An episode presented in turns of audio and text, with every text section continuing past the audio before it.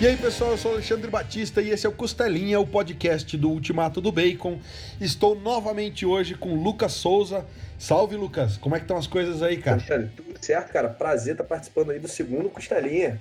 Pô, só tema bom, sempre bom bater esse papo com vocês aqui, cara. Seja mais uma vez muito bem-vindo, cara. E vamos falar do que hoje? O que, que você recomenda no nosso assunto do dia. Legal. no último Costelinha, cara, acho que a gente bateu um papo muito bacana, é, falando, né, de como que as HQs elas estão ali meio que em looping, a dificuldade que a gente tem de ver coisas novas. E hoje eu queria, na verdade, é, é bater um papo com você e te pedir uma dica. Tô saturado de ler Marvel e DC, tô querendo ler coisas é, diferentes. E acho que é isso. Vamos falar de o que, que a gente tem fora do eixo Marvel e DC para a gente poder trocar, bater em cima e ver coisas novas. Não, vamos embora. Acho que a gente tem no Brasil tem muito um foco entre é, ou é Turma da Mônica, né, para galera que eu continuo lendo Turma da Mônica até hoje. Turma da Mônica Disney, aí você sai disso, você tem mangá, ou Marvel e DC. E a galera fica nesse eixo, né? As mais infantis, né? Turma da Mônica, Disney, e a galera quer ou mangá ou Marvel e DC. E na real tem muita coisa autoral aí, né? A gente tem, pô, tem quadrinhos franceses, tem quadrinho, né, os franco-belgas aí, tem quadrinho nacional muito bom e tem coisa que dos cómics americanos que não seguem essa linha. Tem coisa muito legal, acho que mesmo dentro da DC tem a extinta linha Vertigo, né, Lucas, que você inclusive tocava a nossa coluna lá as melhores da Vertigo. Então acho que mesmo dentro da DC você tem essa linha que não é a linha de super-herói essencial é, e dá para citar vários títulos aí da, da, da Vertigo, né, cara? Ah, tem muita coisa legal lá, cara. Eu, inclusive, eu conheci a Vertigo, né? Sem saber que, que era Vertigo. era mais novo, não tinha noção de, de editora, de o que, que era o que. E eu conheci a Vertigo assim. Falei, cara, tô de saco cheio de quadrinho de, de super-herói, quero ler alguma coisa diferente. E aí me deparei, na época, cara, com uma edição que povoou os meus sonhos, para não dizer pesadelos, durante muito tempo, que foi a Lucifer, é, lançada na época pela editora Abril, né? É, pra você ter ideia, cara, eu joguei revista fora depois, de tanto que aquela porra me assustou. Eu era moleque, tava com 12, 11 anos. e aquilo ali me assustou de tal forma, mas é, é, me deu gosto. Eu falei, caraca, tem um mundo diferente ali fora, o que, que tem pra gente ler de diferente. E aí a gente foi, eu comecei a olhar Vertigo, hoje é né, Vertigo ou Black Label atual, né?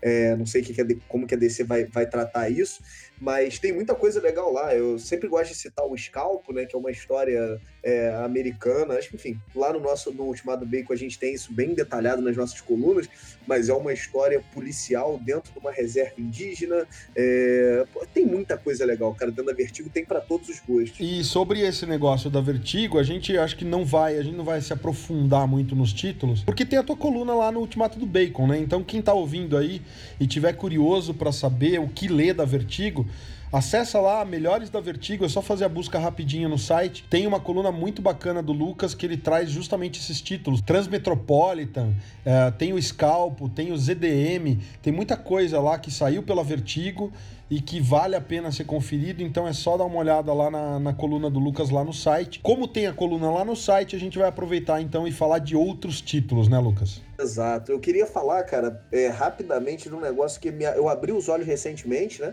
É, que foram os mangás, cara. Eu lia muito mangá, né? Lia muito o que todo mundo lê, Cavaleiro do Zodíaco, Yu Yu Hakusho, e para mim mangá era isso, era, era batalha, né? E, e, e aí, recentemente, ano passado, na verdade, eu comecei a me aprofundar um pouco mais e, cara, eu conheci títulos assim, putz, incríveis. É título sobre batalha culinária, é título sobre é, como funcionavam as casas de banho no Japão e na Roma Antiga. É, cara, dos temas mais variados possíveis e imagináveis e bem escritos, cara. Eu acho que assim, é, o, o, leitor que ele tá um pouco cansado da mesmice das HQs, óbvio que ele não vai ler mangá, não vai ler Naruto, não vai ler Dragon Ball, Cavaleiro do Zodíaco, mas tem títulos hoje, a banca é inundada por títulos é, o tempo inteiro que são muito legais. Ano passado, a gente inclusive lançou uma matéria no site, né? Sobre já falando besteira ano passado, falando dos 15 melhores mangás já publicados aqui no Brasil.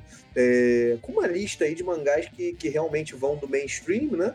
É, Cavaleiro do Zodíaco, Dragon Ball, até coisas efetivamente mais é, diferentes, né? Que trazem uma, uma proposta diferente eu acho que vale muito a pena, Alexandre, é, é olhar para esses títulos também, que tem muito título que encaixa com a gente que gosta de quadrinhos. Eu lembro que eu li um texto seu do Slandunk, que apesar de ser um grande clássico, né, do Akira Toriyama, é do Toriyama, né? Não, não, na verdade o Slandunk, ele é do Takehiko Inoue, ah, que é o mesmo tá, é o cara, cara que do fez Vagabond. o Vagabond. Uhum. Isso, isso aí. Eu achei que era o cara do Dragon Ball. Não, do, do cara do Dragon Ball é o Dr. Slump, né? Isso, Dr. Slump, que é bem legal também. Eu, eu me confundo às vezes. Mas, e, e eu achei muito bacana, cara, porque é um clássico, mas eu nunca tinha parado pra... Pô, mas como que um, um mangá de basquete, velho, Exatamente. é um clássico, sabe? Tipo, eu tinha um certo preconceito e foi a tua matéria que me fez ir dar uma olhada e uma conferida no material. E realmente, cara, é divertidíssimo. Cara, eu detesto basquete, né? Eu sou um cara que eu acompanho única e exclusivamente futebol, é, como, como esporte mesmo. E eu tinha um preconceito absurdo com esse mangá. E, e o que você falou, o tempo inteiro todo mundo, cara, é bom, é bom, é bom. Hoje, é, a Panini tá terminando de publicar ele pela segunda vez aqui, né? Num formato bacaninha. E vou te falar, é uma das revistas, acho que ele é bimestral, se não estiver falando besteira. É uma das revistas que eu mais espero sair, Alexandre. É, eu gosto muito, Massa. cara. Muito, gosto, gosto muito mesmo.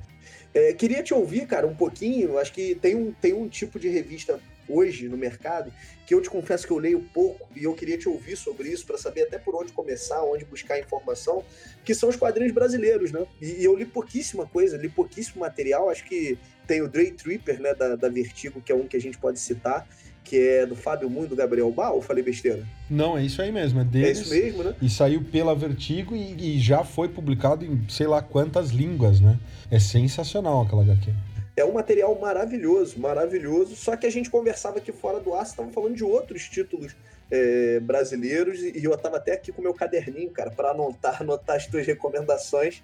É, e queria ouvir, cara, o que, que você me recomenda aí de quadrinho nacional? Cara, eu tenho, tem uma, uma HQ que tinha saído pela Devir, que é do Roger Cruz, então todo mundo que lia X-Men sabe quem é o Roger Cruz. É, o cara já desenhou pra Marvel e tudo mais. E ele pegou recentemente um material autoral dele que chama Shampoo Lovely Losers. Tinha saído, era linda a edição da Devir, porque ela imitava um álbum de vinil, assim. E era essa primeira história que ele lançou nos anos 90 e tinha saído encartada em algumas revistas. Se não me engano, na Heavy Metal saía em tirinhas ali, uns trechinhos. Posso estar falando besteira, mas hum, acho que não. E aí a Devir encadernou isso daí no, no, no começo dos anos 2000.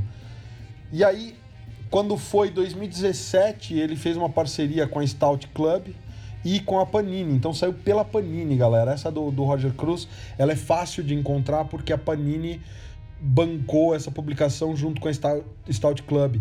Eles republicaram, então, Shampoo Volume 1 hoje é o que era Shampoo Lovely Losers, essa primeira HQ.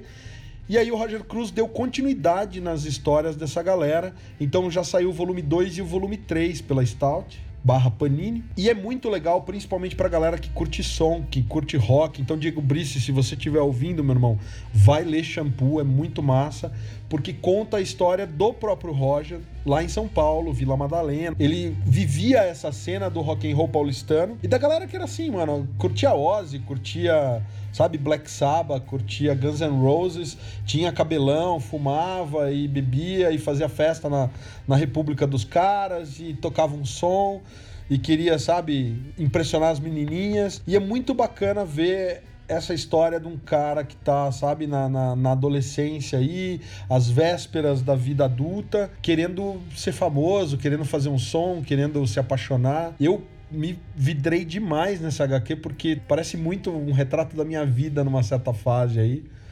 Então eu fiquei, cara, empolgadaço com essa HQ. Sou muito fã de shampoo e recomendo bastante. Acho que é, é, é, muito massa, cara, porque tem uma dinâmica ali. O grupo que frequenta o apartamento de uns caras lá e tal. Legal. E essa dinâmica urbana, sabe, bem brasileira, é bem paulistana, mas eu acho que a galera no Rio vai se identificar também. É aquela coisa do, sabe, a coisa do rolê, a coisa da, da sabe, sair do trampo e ir pra uma festinha, ir pra uma baladinha, fazer um, um esquenta com a galera. E aí você vê que um, um cara daí se perde, o outro sei lá, acaba morrendo por um determinado motivo. Então você vai vendo aquele grupo meio que se desfazendo e cada um indo procurar o teu caminho na vida, sabe? Eu acho muito bacana, cara. Muito legal a forma como o Roger Cruz conta essa história. Oh, bacana. Parece me, me interessei aqui, cara. Tá anotado no meu livrinho de sugestões.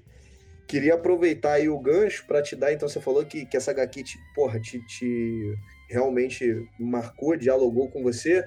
Tem uma HQ, cara, que eu li recentemente que eu também tinha um certo preconceito com ela, que é a Saga, né? É, essa HQ, eu acho que ela tá aqui no Brasil, salvo engano, ela é publicada pela Devir também. Ela tá no nono volume, cara. É uma história espacial com elementos de Star Wars, Star Trek e qualquer Star aí da vida que você puder lembrar. É, cara, mas é uma história de família, né? Uma história de, de um pai, uma mãe e, e do crescimento de uma filha.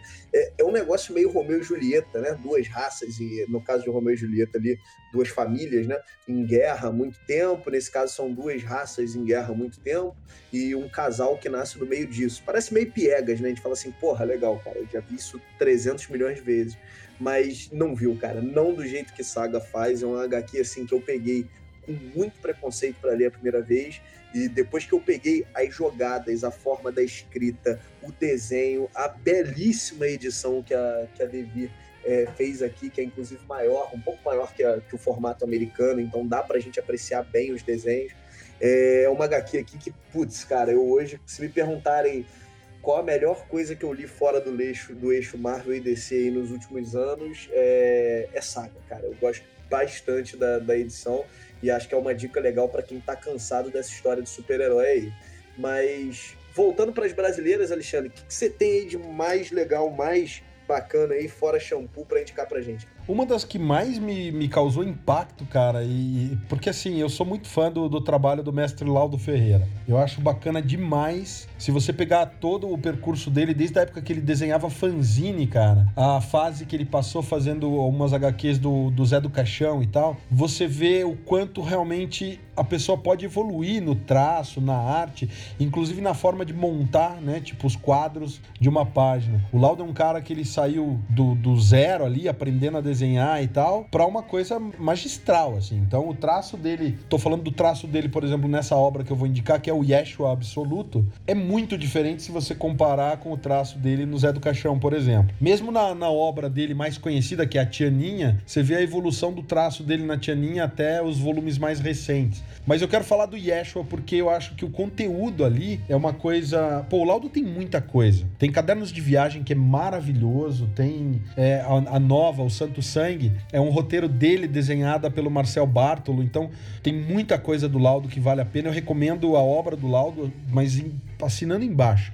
Desde as coisas mais, sabe, é, zoeira e tal, até a coisa mais é, profunda. Pô, David Scarlatti é muito na zoeirinha, uma, uma, uma, coisa meio Buck Rogers, assim, espacial, e é uma zoeira o tempo todo com coisas do, do, do cotidiano. Mas a obra-prima dele é o Yeshua Absoluto, é uma história que narra os passos de Jesus ali. E é uma coisa que, para quem é mais religioso, talvez num primeiro momento incomode, mas se você lê essa HQ com a mente aberta e não pensando em religião, pensando no que tá ali por trás do que ele tá querendo dizer, ela é muito, cara, ela é muito é, pessoal e ela é muito forte, sabe? E a arte é incrível, incrível, incrível, assim, ele tem um traço estilizado, mas uma proporção anatômica tão tão foda, assim, cara, é foda, desculpa. Não dá pra ficar falando palavrão em podcast, mas é isso. O traço do cara é foda, é animal, assim, a forma como ele trata a anatomia, o drapejamento, toda aquela coisa é muito boa. Ele levou 12 anos para fazer a HQ inteira. Caramba! Ele foi lançando aos poucos, mas ele levou em, em tudo 12 anos da primeira página até a última. E o Ayesha Absoluto traz nos extras essa evolução de como era para ser os primeiros traços, que era bem aquela coisa, sabe, de livro de religião, sabe? Uma coisa bem durona, bem realista e tal, e ele foi mudando o traço ao longo da, da, do planejamento dele até que ele falou: não, vou fechar nisso daqui. E a história é isso. O, o Laudo é um cara de, de. Ele tem uma crença xamânica, né? Então ele acredita mais nessa coisa da espiritualidade da natureza e tal. É, adepto do, do consumo da ayahuasca então, ele tem uma visão de mundo que é mais conectada com, com a essência, sabe? Na, da natureza e menos com essa coisa do Deus, sabe? O velhinho de barba branca que faz milagres por aí. Então é muito bacana você ter essa visão de Jesus, que é um Jesus menos divindade e mais um cara, sabe, que está tentando fazer o bem no mundo. Então, para mim foi profundamente transformador. Eu sou muito fã, eu tenho. Sempre que eu posso, eu falo dessa HQ porque eu sou muito fã e acho que vale muito a pena. É um catatauzão de 400 páginas ali, mas vale cada uma delas. Oh, bacana, cara. Já, já tá anotado aqui. E você falou de brasileira, eu lembrei de uma aqui que eu li, cara, tem bastante tempo, mas que era bem divertida e, e bem, bem brasileira mesmo. É, acho que era do Danilo Beirute, salvo engano, chamada Bando de Dois, cara. É uma HQ, né, contando um pouquinho ali de, de dois personagens é, do cangaço. Então, se eu não estiver falando, eram nomes engraçados, é Tinhoso e eu não vou me lembrar o nome do outro. Então, no bando de dois é o Tinhoso e o Caveira, cara, só para deixar registrado aqui. Tinhoso e Caveira? Legal, legal. Mas eram dois cangaceiros, enfim, conta a história deles ali que estão sendo perseguidos, o bando deles, é, que está sendo dizimado e perseguido por um tenente. Então, é, cara, é uma história bem bacana, é, é, bem gráfica, né? No sentido de, de, violência, mas que tem aquela, neve, aquela leveza é, de, de uma história nordestina, de uma história local. Então, assim, é, é uma HQ que eu gosto bastante, cara. Eu gosto bastante mesmo. E eu acho que tá nessa linha de brasileira. É, para quem gosta de terror, Alexandre, o que, que você me que terror é, é, o gênero nos quadrinhos que mais sofre, né, cara? É difícil a gente. Acho que é o gênero que mais sofre em qualquer coisa, né? É difícil a gente achar alguma coisa boa de, de terror. É, de HQ mesmo para ler. Eu mesmo li pouquíssimas coisas, gosto da, da saudosa Eri, né, que que eu tenho aqui a, a, coleção, mas esse terror é um terror mais datado, né? De terror atual, o que, você, que, que recomenda pra gente, cara? Principalmente se for brasileira, melhor ainda. Cara, de terror, eu acho que tem muita coisa boa, é, e sinceramente, é o que você falou, tinha Harry lá, mas eu acho que internacional a gente tem pouca coisa, né? O, o, o terror nacional, eu acho que é mais forte do que o americano, por exemplo. É, cito de exemplos, tem uma, uma revista que saiu, Contos Bizarros, que era uma revistinha que saiu lá para os anos 90, e era uma revista que saiu pelo selo da Super Interessante, mano. E é uma, é uma revista que tinha vários contos de terror e sinceramente acho uma das coisas mais legais que saíram de terror brasileiro assim mestres do terror né que é editada pelo Daniel Sachs aqui de Curitiba inclusive que ele resgatou grandes nomes aí do terror nacional e botou a galera, na, inclusive o Laudo participa em algumas edições. Mas falando de título, título mesmo, eu recomendo muito São Paulo dos Mortos, cara, do Daniel Esteves. Opa. Tá? São Paulo dos Mortos, o Daniel ele é roteirista, então ele, o que ele faz? Ele geralmente escreve a revista de cabo a rabo e aí ele convida vários artistas para desenhar. Inclusive, é, Ibrahim Robertson, que desenhou por muito tempo também os X-Men, a Marvel, tá na Marvel lá. É, se não me engano, ele chegou a desenhar alguma coisa do Super, se eu não tô falando besteira. Mas o Ibra tá na, é um dos caras que desenha São Paulo dos Mortos. Tem participação do Laudo Ferreira, do Will Sideral, tem um monte de gente que participa da. Já tá na quarta edição, acho que a quarta edição sai agora na CCXP 2019. E é muito bacana porque além do elemento de terror muito forte, meio que num estilo parecido com o do Walking Dead, o Daniel traz uma coisa muito social para pra HQ, muito brasileira e tem uns elementos ali meio que de comédia, sabe? Aquela comédia mais soco no estômago, sabe? Uhum. Tem piadas muito que são para te cutucar mesmo. Então, o que eu acho muito legal no, no São Paulo dos Mortos é que o Daniel ele começa a primeira edição dizendo: Não gosto de filme de zumbi, não gosto de universo de zumbi, conheço pouco, mas eu queria fazer uma, uma saga que falasse sobre isso. E aí a visão dele é bem diferente, né? Então ele tem um personagem, por exemplo, que é o Mortoboy, que é um cara que sobrevive ao apocalipse zumbi e ele continua com o trampo de motoboy ali depois do apocalipse. Então ele fala, galera, vocês precisam, a galera precisa ainda, né? Buscar coisa. Então, uh, tem um, grupo, por exemplo, que conseguiu fazer uma certa resistência ali, tinha alguma influência, poder. Então, logo depois que acontece o apocalipse zumbi, esse grupo mantém o poder e eles contratam o Mortoboy para ir buscar umas vacinas lá. Tem um cara que contrata ele para buscar peixe fresco, tá ligado? E aí ele, ele passa, sabe, por montanhas de zumbis para conseguir peixe, porque é a encomenda que fizeram para ele. E a forma como o Daniel vai amarrando essas histórias, cara, é muito legal, é muito massa. Não só porque é divertido, porque te empolga, mas É, porque tem algumas coisas inusitadas, do tipo, uma outra da, da, dos episódios são três garotos que invadem o, a arena a Arena Corinthians lá, né? A Arena Itaquera, porque fala, bom, eu sempre quis entrar no gramado da Arena Itaquera e nunca tive a chance, agora que rolou o Apocalipse Zumbi, vamos invadir. E aí, cara, eles, eles invadem a Arena Itaquera e jogam bola com a cabeça de um zumbi, cara. E ficam lá, não, vamos jogando bola, e daí de repente entram zumbis no campo, e daí eles estão lá matando zumbi, jogando bola. E... Então é coisa que você não vai ver num Walking Dead da vida, num filme do Romero. É um bagulho bem brasileiro e legal e divertido, enfim. Bom, fiquei, já animou aqui, pô. Já, já animou aqui. Mas é isso, cara. Tem vários episódios e são todos muito legais, cada um no seu nível, assim. Tem histórias mais sérias e porrada no estômago, tem histórias mais divertidas e inconsequentes. Eu acho que tem ali material para todos os gostos, sabe? Legal disso que você tá falando. A gente tá falando de terror, né? É... Eu me lembro de uma HQ que eu li aqui.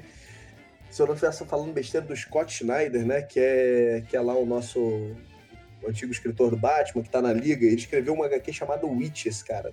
Não sei se você chegou a ler. Não. É uma HQ de terror mesmo, foi lançada aqui em capa dura, salvo engano.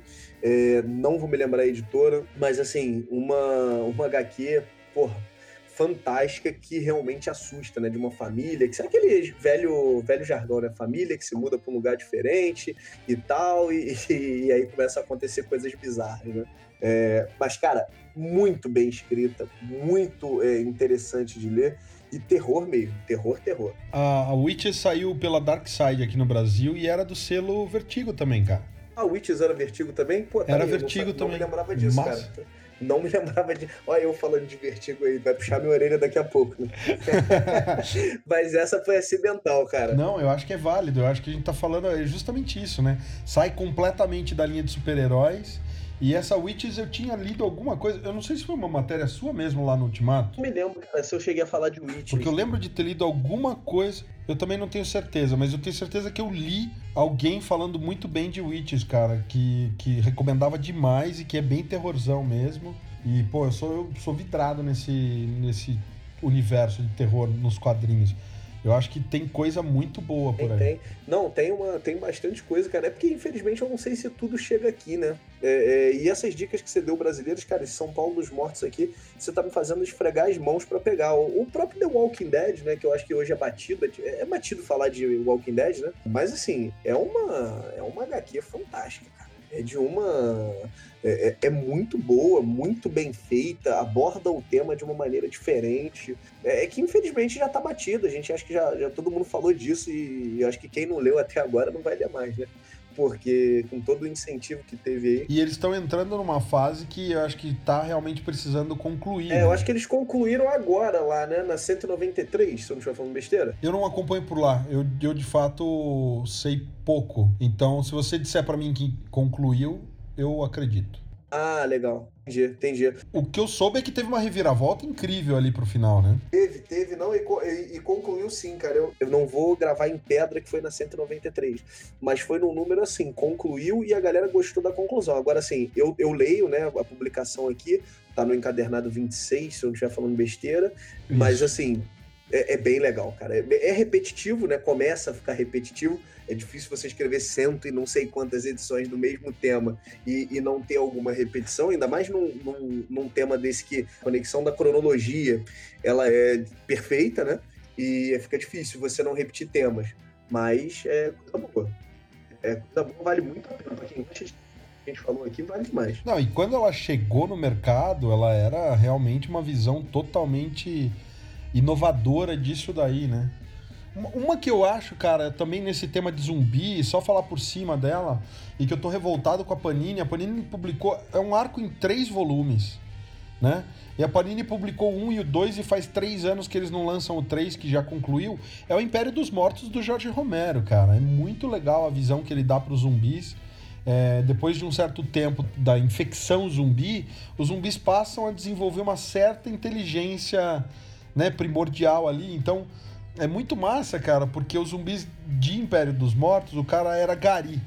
Então ele começa a lembrar que ele era gari e de repente você vê um zumbi segurando uma vassoura querendo varrer a rua, tá ligado? Ele, eles começam a, a, a fazer, a, a, tomar atitudes que eram cíclicas na, na vida deles quando vivos. Então é muito legal essa visão de que uma parte do cérebro lembra de alguma coisa repetitiva que o cara fazia. E aí eles vão desenvolvendo alguma inteligência, assim, bem básica. E aí você descobre que tem um outro grupo que, na verdade, está controlando a sociedade e tal. E que é um grupo que não é um grupo humano. Então é massa, eu não quero dar spoiler. Só que, porra, a Panini não publica a conclusão da saga, cara. É um encadernadinho e capa cartão, mano. Sabe? São cento e poucas páginas. Custa nada eles terminarem essa porcaria pra gente ver o final, sabe? Então eu não recomendo Império dos Mortos no Brasil, só porque tá pela. Tá faltando aí o terceiro volume. Mas se você tiver chance de ler a, a internacional, desenho do Alex Maleev é muito bom, assim, muito legal também. Cara, mas é isso. Eu acho que a gente tem um monte de HQ para indicar. Isso aqui é só a pontinha do iceberg, né? Você tem mais alguma indicação aí para fazer, Lucas? Não, acho que, cara, acho que assim, das grandes, eu acho que são essas. É, como você sabe, né? A gente falou, acho que eu sou aficionado por Vertigo, acho que tem muita coisa disso lá no site, como você já deu a dica aí. E a gente, a gente, a gente já citou aqui um material bem legal para quem tá afim e acho que vale a pena correr atrás desse material. Tem muito mais do que revistas de herói, né? Mas eu quero falar só de Se Meu Cão Falasse Tudo Seria Poesia, do Antônio Éder, da Carol Sakura e do Valquir Fernandes que é, foi publicado pela Dogzilla, é muito bacana, é uma, tipo uma história que obviamente leva em consideração a imaginação do, do cara, no caso do cachorro dele falar, então é bacana, são várias historinhas, é, só falando por cima. Acho também bacana a galera dar uma corrida atrás de Olimpo Tropical do André Diniz, Morro da Favela também do André Diniz, e toda a, a, obra do Marcelo Quintanilha, que tem aí Talco de Vidro, Luzes de Niterói, Tungstênio, Tungstênio que virou filme, inclusive. Cara, um material muito bacana. Inário Nacional, pô, o Inário Nacional do, do Quintanilha é muito bom. Então, assim, galera, dá uma pesquisada, tem material muito legal. Cachalote do Rafael Albuquerque, por exemplo. E é isso aí. Pra galera que ouviu a gente até agora, eu agradeço. Agradeço mesmo de vocês estarem dando a audiência, ouvindo a gente até agora. E não se esqueçam que semana que vem tem mais podcast por aí, tem mais costelinha. Até a próxima, a gente se vê. Valeu!